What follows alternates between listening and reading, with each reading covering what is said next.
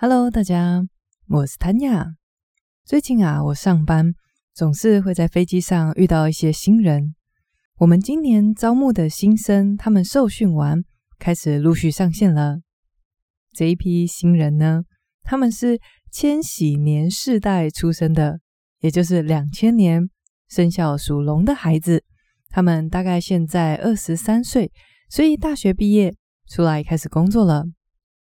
昨天我飞四川的成都，那飞行时间蛮长的，刚好我的旁边坐着一个才刚刚上线，真的是她的首飞的一个美眉。那她坐在我的旁边，我们就很多时间可以聊天啦。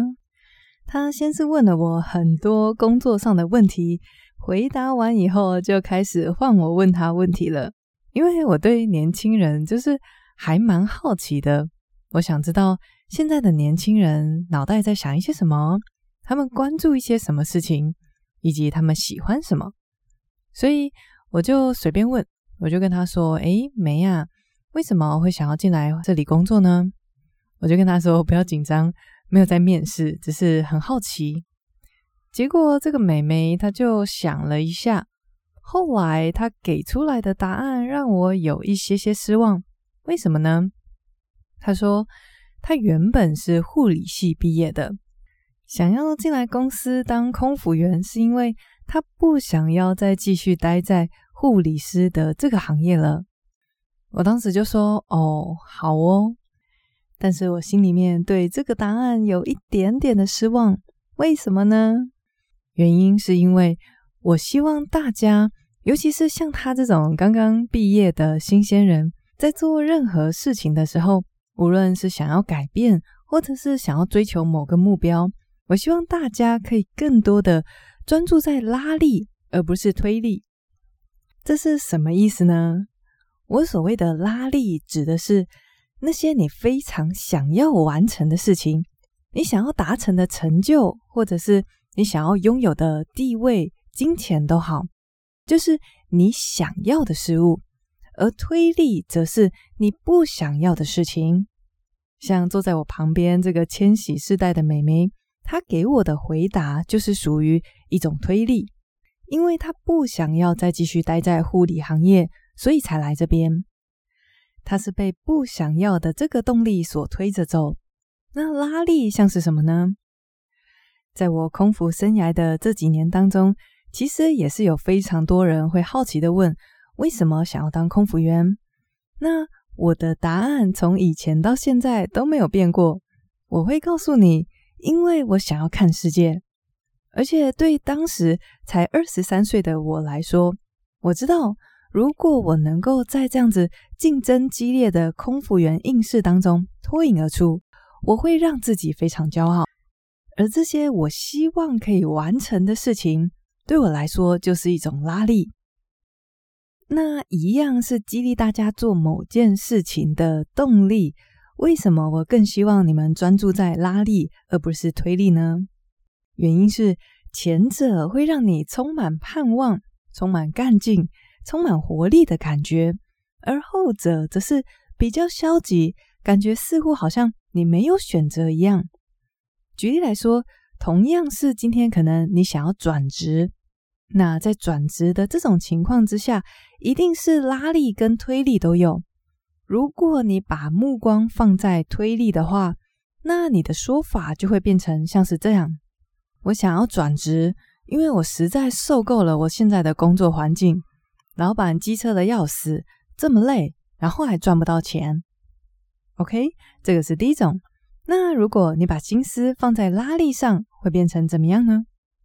这时候，你的说法可能就会像是这样：我想要转职，因为我想要追求更好的工作环境以及更优渥的薪水。大家不觉得后者听起来比前者还要充满盼望许多吗？前者好像就是很消极的不得不改变，而后者则是你主动积极的去做出选择，做出你想要的改变。所以在生活当中，希望大家可以更多的去注意你想要完成的事情，专注在拉力，而不是推着你走的不得不。好，那这就是前几天跟刚刚上线的美眉一起飞完以后所产生的一些感想啦。接下来就进入今天的主题吧。今天要来跟大家讲我断舍离的最后一个实践。这个方法也是我从书中看来的，但是很可惜，现在已经想不起来是哪一本书了。总之呢，我那时候读到书中的建议是，尽可能的丢弃会让你感到痛苦的东西。或甚至是人际关系，比方说像什么呢？比方说像是前男友送的 T 恤，赶快丢掉喽。还有，假设你曾经待过一家公司，然后在那里的日子让你非常的痛苦，那你就可以去处理掉所有会让你想起这段时光的东西。为什么要这样做呢？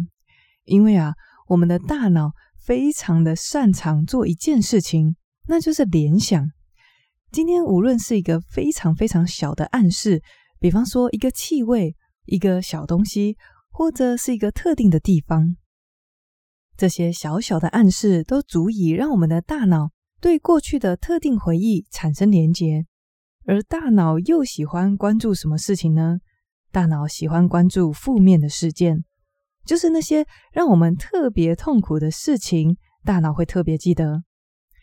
那既然我们在平常的生活中，大脑就已经特别会去关注那些让我们烦恼啊、让我们担心或焦虑的事情，那为什么还要在家里放一些带有负面回忆的物品呢？所以我之前读的那一本书，作者才建议大家把所有会引起你负面情绪的东西都给处理掉吧，包括了人际关系。当时我读到这边，觉得。嗯，这真是一个好的建议诶，所以我就开始思考，有什么东西或者是什么人会让我唤起不好的回忆呢？这时候我的脑中马上就出现一个人，后来我就把这个人的脸书找出来，按下 unfriend，按完以后，我的心情是，哇，我早就该这么做了。为什么会这样呢？来跟大家讲一讲这个让我想到就觉得有点痛苦的人。这个人是一个男孩子，他是我的大学同学。我记得上大学，我第一次看到他的时候，就对这个人特别有印象。大概是因为在我们学校众多男孩子当中，他的外形真的算是还不错的。他的身高对我来说很完美，身材也很匀称，因为他每天都跑步。我记得他曾经跟我说过，小时候他因为很胖。所以后来就靠着跑步减肥，结果跑着跑着就上瘾了。他瘦下来，而且跑步也变成他每天都做的事情。这个爱跑步的大男孩呢，个性开朗，但是也不失沉稳。我记得常常看到他在发呆，独自一个人在想事情。我不止一次问他在想些什么，然后他都会跟我说没想什么，就是很喜欢发呆放空的感觉。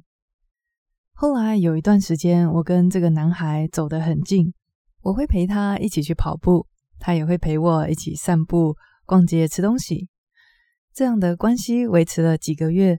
我想当时我就在等他的那一句“要不要跟我在一起”，但是没有等到这句话，却迎来了另外一个事件，而这个事件直接的导致了我们两个之间的嫌隙。事情发生过后，他对我感到极度的失望，而我也对他感到很愤怒以及不谅解。我记得最后一次我约他在学校附近的餐厅吃饭，他对我说的最后其中几句话之一，他是用英文说的。他说：“It's all your fault。”我当时觉得不可置信，他居然坚定的对我说：“这全都是我的错。”虽然我们当时在聊天的事情，并不是指我们之间的关系，但是我觉得这句话真的太沉重，它让我彻底的对这个人感到失望，也彻底的对这段关系死心了。后来一直到毕业，我们都没有什么再联络了。不过因为脸书还是维持好友的关系，所以我都可以看到他的近况更新。我们都毕业了之后，过了几年。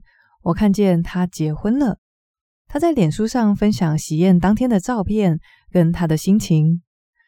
大家知道我看见他结婚的这个动态，心情是怎么样吗？其实我现在在讲这件事情的时候，会觉得我们在学生时代其实也没有发生太多的事情，我们甚至也没有交往。说起来，过了这么久，现在充其量就是一个不熟的朋友吧。但实际上是我看到他结婚的消息时，我心里面是不舒服的。虽然不知道为什么，但我就像一个酸溜溜的前女友一样，嫉妒的看着他的照片。当时我好像也结婚了吧，但你知道，感觉并不是自己完全可以控制的。我就是觉得有点惆怅，有点难过。而且我还注意到他的太太跟我的名字有共同的一个字，就是听闻有书的书。我忍不住好奇的想，他在遇见这个女孩子的时候，可曾想起过我呢？其实回想起来，我在这个时间点就可以把他 unfriend 了，只是当时并没有特别想到要这么做。所以后来我又会再陆陆续续看到他的消息。我看见他去国外念博士了，看见他好像发表了很厉害的学术论文，也看见他的太太陪着他一起庆祝毕业典礼。我发现，每当我看见他发的这些春风得意的照片，我的心情都会有点不太好。我其实心里面非常清楚，就算我们当时在一起了，就算我们真的克服万难走到结婚这一步。我不一定会比现在过得还要快乐，但就算有着这样非常坚定的认知，依然没有办法阻止我在看到他的照片时感觉到嫉妒，然后又不知道自己有什么好嫉妒的一种很复杂的负面感觉。所以，当我终于按下 unfriend 的那一刻，我觉得天哪，我早就该这么做了。我为什么还要一直看到他的消息，让自己感觉很难受呢？所以希望大家不要像我一样傻傻的，明明看着某个东西心情就会不好，但是还是一直让它出现在自己的身边。不过，我想没有特别去处理这些东西的我们，也不能说是真的很傻，只是说我们没有觉察到这件事情而已。因为像我的状况的话，这个男孩子他也不会一直连续发文，也是隔一段时间我才看到一次。那也许会引起你负面感受的东西，收在抽屉里，也是久久才看到一次。而这个时间的间隔会让我们忘记，你上一次看到他的时候，也是心情蛮差的。所以未来邀请大家跟我一起打开你觉察的天线，往后再看到有什么会让你感觉不舒服的人事物。不要再直接忽视它了，可以认真的思考一下，这个东西是不是可以离开你的生命了。所以今天要跟大家分享的第一个重点，就是在我们做断舍离的时候，可以主动积极的去断开那些会带有负面回忆的东西，甚至是人际关系。说到这边，我忍不住就开始思考另外一个问题，就是如果今天的情况是刚刚好相反呢？如果今天留在身边的东西会让你联想到好的记忆，比方说你在旅行的时候带回来的纪念品，曾经获得的奖牌、奖杯，或者是逢年过节的时候亲朋好友送的礼物。我相信在生活当中，如果看到这些会带有美好连结的东西，都会让我们心情变好。不过，如果今天这些东西，已经变成凌乱的来源，那该怎么办呢？有一些具有纪念价值的东西，真的是会让人狠不下心来直接丢掉。在日本整理教主近藤麻里惠所推荐的方法里面，他建议这种带有情感的物品是我们最后才要整理的东西，因为要断舍离这些难度真的是属于最高的。对我来说，这一类东西最好处理的是朋友送的礼物。虽然看着这些礼物可以让我想起当初送我礼物的这个人的心意，是一种很美好的感觉。不过，马里会有说，礼物在送到你手中的那一刻就已经完成他的任务了。他把送礼者的心意确确实实的传到你的手中，之后你要不要使用，或者是要不要转送给其他人，其实已经不会妨碍当初赠送者的心意了。所以，如果有一些朋友送的我真的用不到的东西，我就会很果断的把它给断舍离掉。剩下来难处理的、具有纪念价值、对我来说有情感意义的物品，要不要处理掉？我会根据它的体积，还有它好整理的程度来做决定。有一些如果是小小的东西，比方说我们在旅行的时候买的磁铁啊。或者是小小的吊饰，它们其实很好收纳，也很好整理。就算稍微多一点点，视觉上也不会看起来太凌乱。这样不占空间，然后又具有纪念价值的东西，我就会留着。那如果是真的占空间的东西，怎么办呢？我的做法是拍一张照，好好的跟他说再见，然后就处理掉了。几个月以前，我回土城家里，在整理我房间的时候，我处理掉了一个大学时期有一个朋友送我的礼物。这个礼物我当时收到的时候，真的是很感动，因为我一看就知道对方做这个礼物盒一定花了很多时间。它的尺寸大概比一个 A3 的纸还要大，然后有厚度，它是一个盒子。礼物盒打开，里面是一个用纸布置的舞台，舞台上面呢也是一个用纸做的小人，那个人代表的是我。舞台底下则是有一些台阶，上面坐着一些其他的人。而这个舞台的后面呢，贴着几页笔记纸，上面写的字就是朋友要跟我说的话啦。我记得他当时写的是。这个舞台就好像上演在我人生中的一幕幕剧情，而台下的观众则是我身边的人。在这人生的一路上，会有人为我喝彩，为我加油，当然也会有人看不起我，看衰我。除此以外，也有人毫不在意我的表现。台下的小人有很多的表情跟姿态，分别代表了这些不同的态度。他描述完了这些状况以后，就跟我说，无论如何，他会陪我一起见证我人生的这场演出。这个盒子放在我小时候用的书桌底下，应该有十年以上了吧？不得不说，它真的是还蛮占空间的。大家要想，它比一个 A3 的纸还要大，而且还有大概将近十公分的厚度吧。把它放在一个扁扁的抽屉，差不多就满了。所以我在很认真、很认真的思考过后，最后决定这个东西还是要处理掉。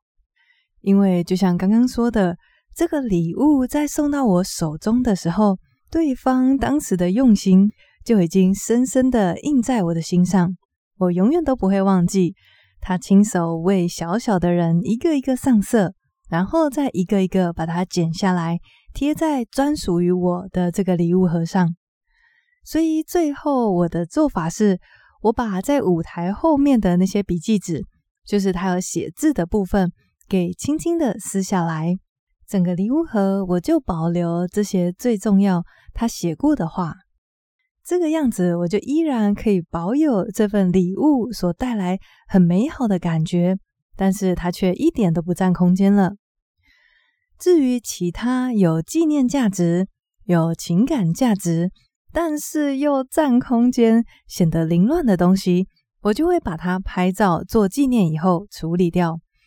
这样一来，这些东西就依然可以留在我们的生命当中，提醒我们，唤起我们一些很美好的记忆，同时也不会让我们的家里变得凌乱不堪。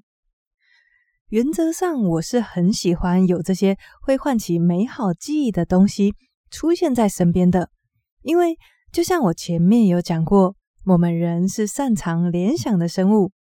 如果我们在生活中可以常常的看到这些小小的美好的暗示，那我们的生活愉悦度一定会有所提升。不过，前提是这些东西必须要美观跟好整理才行，否则，美好的感觉就会被凌乱不堪的负面感受给抵消掉了。所以未来如果你想要整理东西，遇到像这样子带有情感、带有纪念价值的东西，觉得不知道该怎么着手的时候，也许你可以参考我的方法，先决定它是不是体积够小，容易收纳，看起来美观。否则，我们就拍一张照，然后我们就可以跟这个实体的东西说再见，让这个东西以照片的形式永远都留在我们的身边。最后，我觉得还是要提醒大家的是，说来说去，其实预防总是更胜过于治疗。这是什么意思呢？就是你与其事后还要花一大堆的心思整理，真的不如一开始就不要买回家了。就像上一集讲的，要结缘。比方说，如果你今天旅行到一个地方，看到一个东西，你真的很喜欢，请仔细的想一想，带它回家以后，你要放在哪里？未来如果要搬家，这个东西会不会变成是你的一个负担呢？我相信，如果我们在买东西的时候都可以经过这样的深思熟虑，一定可以帮自己省去未来很多的麻烦跟困扰。好，那这就是今天要讲的全部内容啦。来帮大家整理一下今天的脉络重点吧。今天一开始是跟主题比较无关的小小闲聊，提到的是我遇到最近新上线的千禧年出生的美眉啦。在这里，借着我们的问答，引起我想要跟大家分享的一个观点，就是在生活中，如果你有想要完成什么目标，想要做出什么改变，我希望大家可以尽可能的去关注拉力，也就是你想要完成的事情，而不是推力，也就是推着你不得不做这件事情的原因。因为前者会让你充满活力与盼望。而后者则是很消极的，不得不。那接下来就进入断舍离的重点喽。在这边分享的是我在书中看到的一个做法。这个做法是要尽量的去断开生活中会让你感觉很不好的东西，甚至是人际关系。后来我就真的照着这个建议上去做，断开了一个很多年前有点暧昧关系的好朋友。然后觉得这个做法真的是太棒了，因为我们人很容易联想，所以让这些会带有不好的暗示的东西经常出现在身边的话，心情也就不自觉的跟着变差了。接下来我就延伸到另外一个方向来讨论，那如果是带有好的暗示的东西呢？比方说纪念品呐，或者是有情感价值的东西。这些东西，我觉得能够出现在身边，甚至被这些东西围绕，是非常好，没错。但是前提是，他们必须还是要美观、好整理才行。如果这些纪念品变得庞大又难以整理，那么美好的感觉就会被凌乱不堪的负面感受给抵消掉了。所以我的做法是，我会先判断它好不好整理。如果体积够小，我就会留在身边。就像我那个朋友送的一个大盒子的礼物，我最后把他手写的信的部分给保留了下来。这样一来，我既可以保有这份礼物所带着的想念，它也不会持续占用我家里面的空间。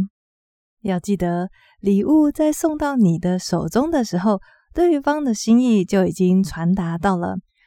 剩下太占体积的纪念品，我们不妨把它拍个照，以虚拟的方式留在身边，让它依然可以发挥提醒我们美好回忆的作用，同时间又不会因为难以整理或者是视觉上的凌乱而抵消掉了这种美好的感觉。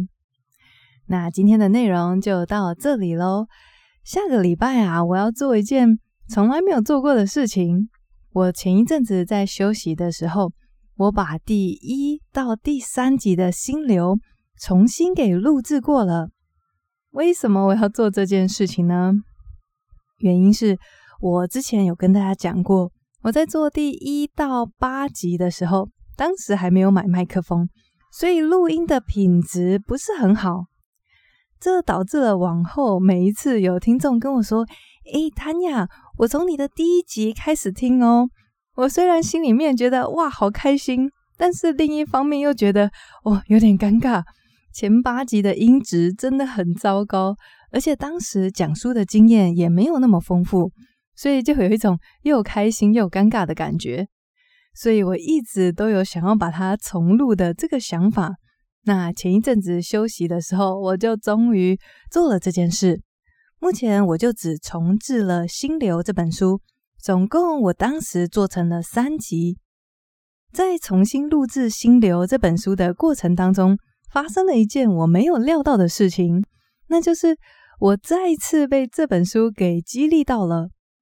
我觉得经典的好书就是这样，可以不断的鼓舞人心。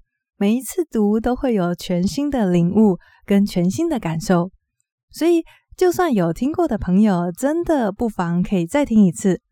而且除了第一集没有太大的变动以外，后面的两集我有加了一些内容，让整体的语义变得更完整，也更贴近我现在在说书的模式，有分段的介绍，也有比较清楚的开头跟结尾。所以下个礼拜就会是非常特别的再制 Episode One 心流，别忘了礼拜三晚上准时回来收听。